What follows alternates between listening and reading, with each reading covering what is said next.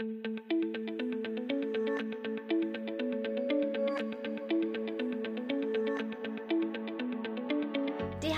was geht? Dein Podcast rund um das duale Studium an der DHBW Villingen-Schwenningen.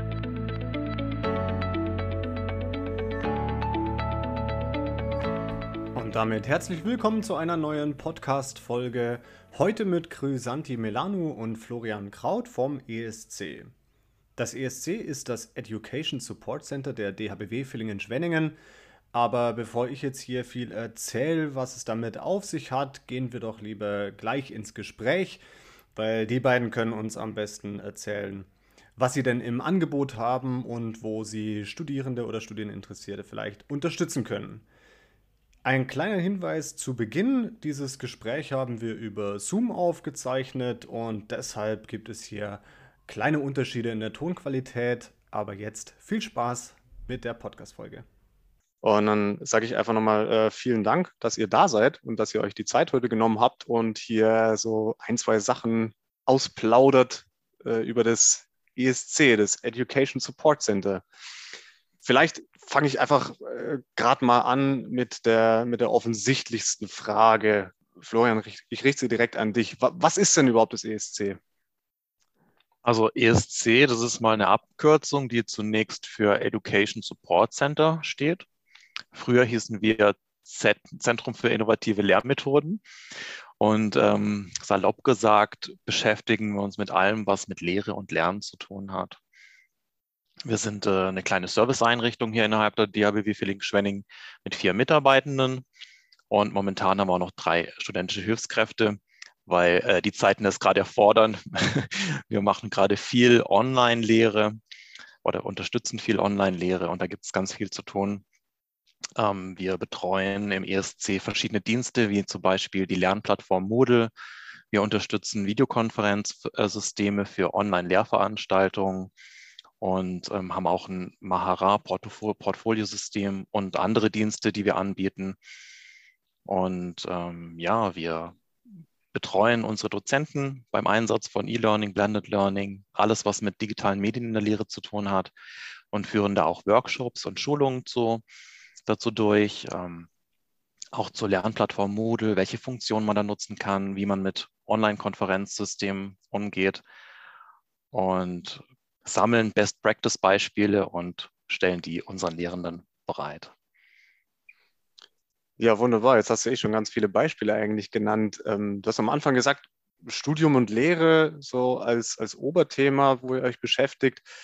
Jetzt ist ja Studium und Lehre ein ganz, ganz breites Feld. Vielleicht Grüße an dich die Frage da. Für wen bietet denn jetzt genau das ESC was? Ähm, das ESC bietet Betreuung sowohl für Lehrende als auch für Studierende an. Äh, wir sind zuständig für die Betreuung und den Support von Moodle- und E-Learning-Projekten. Wir betreuen Umfragen, Evaluierungen und Videoprojekte und unterstützen Dozierende bei der Lehre mit Didaktik, Medieneinsatz, Technik und Projektmanagement. Und ähm, Das ESC verleiht noch technische Ausstattung wie Kameras, Stative und Mikrofone und digitale, Projek um digitale Projekte zu ermöglichen. Ja, cool. Was ist denn deine Aufgabe ganz konkret im ESC? Äh, mein Name ist Chrysanthi Melan und ich betreue Moodle- und E-Learning-Projekte. Ähm, ich unterstütze Lehrende und Studierende bei Videoprojekten und bin zuständig für den Plan Planspiel-Support. Meine E-Mail-Adresse lautet melano.dhbw-vs.de und ich bin jederzeit für Sie da. Dann an dich, Florian, vielleicht genau die gleiche Frage. Was ist denn deine Aufgabe im ESC? Ja, vielleicht stelle ich mich da auch ganz kurz vor. Ich heiße Florian Kraut. Ich bin ähm, schon ein paar Jahre hier an der DHBW Villingen-Schwenning, seit 2007, um ähm, genau zu sein. Und ja, ähm, es gibt so tägliche Aufgaben, die man äh, zu erledigen hat, zum Beispiel Moodle-Kursräume für Dozenten einrichten, Lizenzen vergeben für unser äh, Online-Videokonferenz-Tool, das sind so die täglichen Aufgaben. Wir leisten jeden Tag auch Support bei Nachfragen, wenn irgendwas nicht funktioniert oder man gerne irgendwas eingerichtet haben möchte. Darum kümmern wir uns. Und daneben haben wir Projekte, die wir betreuen, die wir eigenständig angehen. In den letzten zwei Jahren hatten wir viele große Projekte, zum Beispiel die Umstellung von der Präsenzlehre auf die Online-Lehre. Das war eine ganz große Herausforderung für uns. Oder Unterstützung von Online-Klausuren. Da muss, mussten wir schauen, wie, wie kann man das unterstützen, wie können wir das mit welchen Tools umsetzen, dass wir da ordentlich Klausuren machen können. Und ähm, auch weitere Projekte betreuen wir, wie zum Beispiel Blick. Da arbeiten unsere Studenten mit Studenten aus dem Ausland zusammen an Projekten, ganz spannend. Da helfen wir dabei, Videos zu drehen, auf Medienserver zu laden. Also ein ganz, ganz spannend und umfangreiches Feld, an dem wir da arbeiten. Thema Videoprojekte. Was, was für Videoprojekte kann ich mir denn da vorstellen? Also Videoprojekte finden im Rahmen von Lehrveranstaltungen statt. Also dass statt einer Klausur am Ende ein Video erstellt werden muss. Und da, dazu geben die Studiengangsleiter oder die Dozenten ein Thema vor. Oder die Studenten können auch sich ein Thema aussuchen, das sie bearbeiten möchten. Ähm, zum Beispiel hatten wir da Videoprojekte, wie man sich äh, in Business-Situationen verhält. Und da können die Studenten ganz kreativ sein, sich was ausdenken, das Thema aufarbeiten. Da geht es um Recherche, später um die Aufnahme, das Zusammenschneiden von diesen Videomaterialien. Ton drunter legen, Sprechertexte zu erstellen und am Schluss dann natürlich das fertige Video irgendwo hochzuladen und dann einer, ähm, einem Publikum verfügbar zu machen. Also ja, so funktionieren die Projekte an einem Beispiel.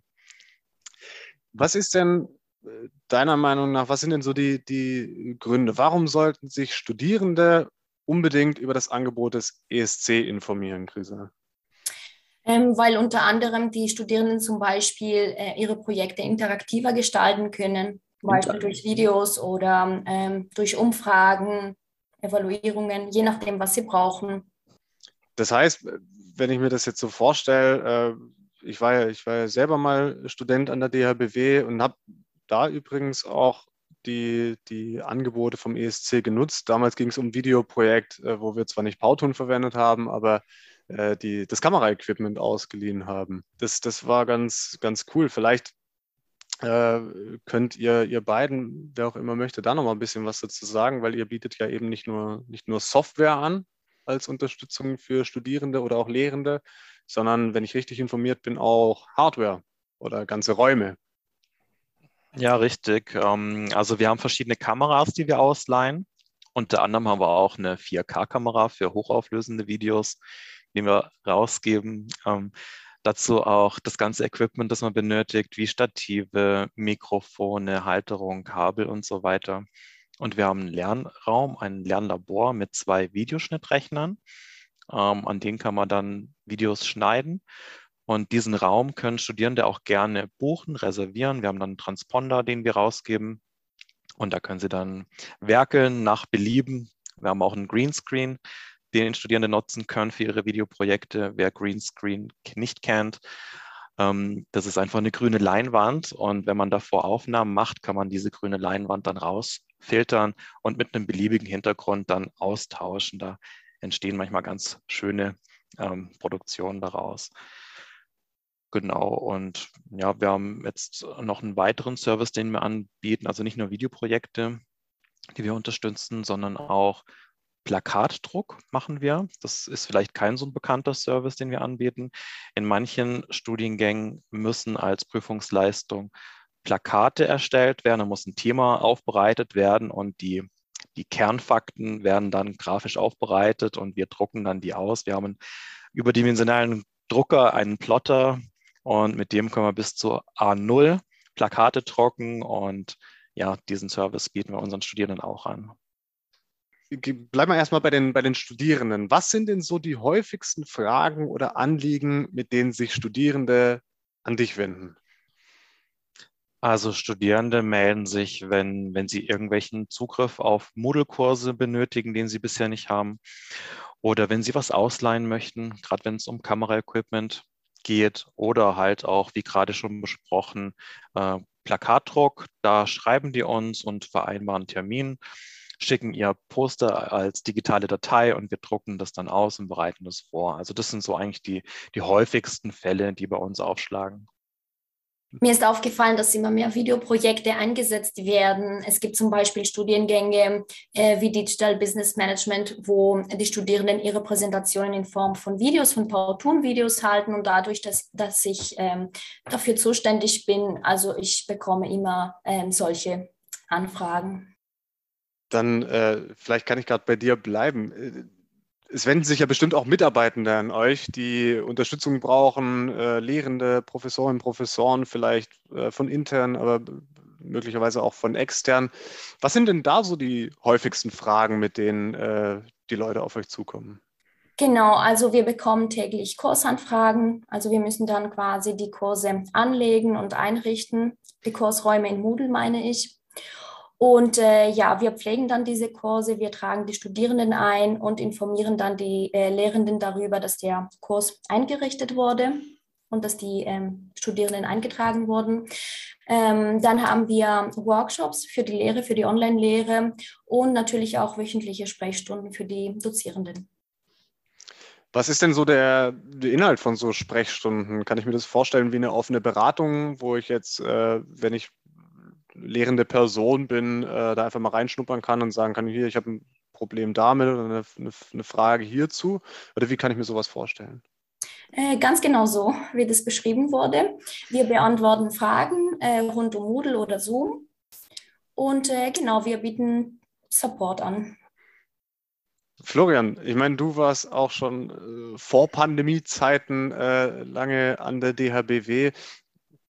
Mit welchen äh, Themen sind denn äh, damals auch die Leute auf dich zugekommen und mit welchen Themen kommen sie vielleicht jetzt auf dich zu? Hat sich da was verändert? Ist es gleich geblieben?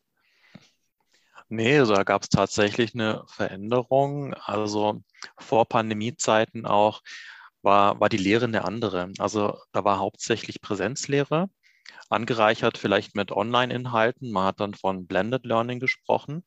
Und heute haben wir teilweise eine reine Online-Lehre. Wir haben hybride Lehrformen, also das bedeutet dann, dass teilweise Studierende vor Ort sind im, im, Klass, äh, im Kursraum und Studierenden, Studenten sind zu Hause. Und das äh, stellt Dozierende natürlich auch für neue Herausforderungen. Sie müssen dann sowohl Studierende vor Ort als auch vor, äh, von zu Hause mit einbinden in ihre Lehrveranstaltung.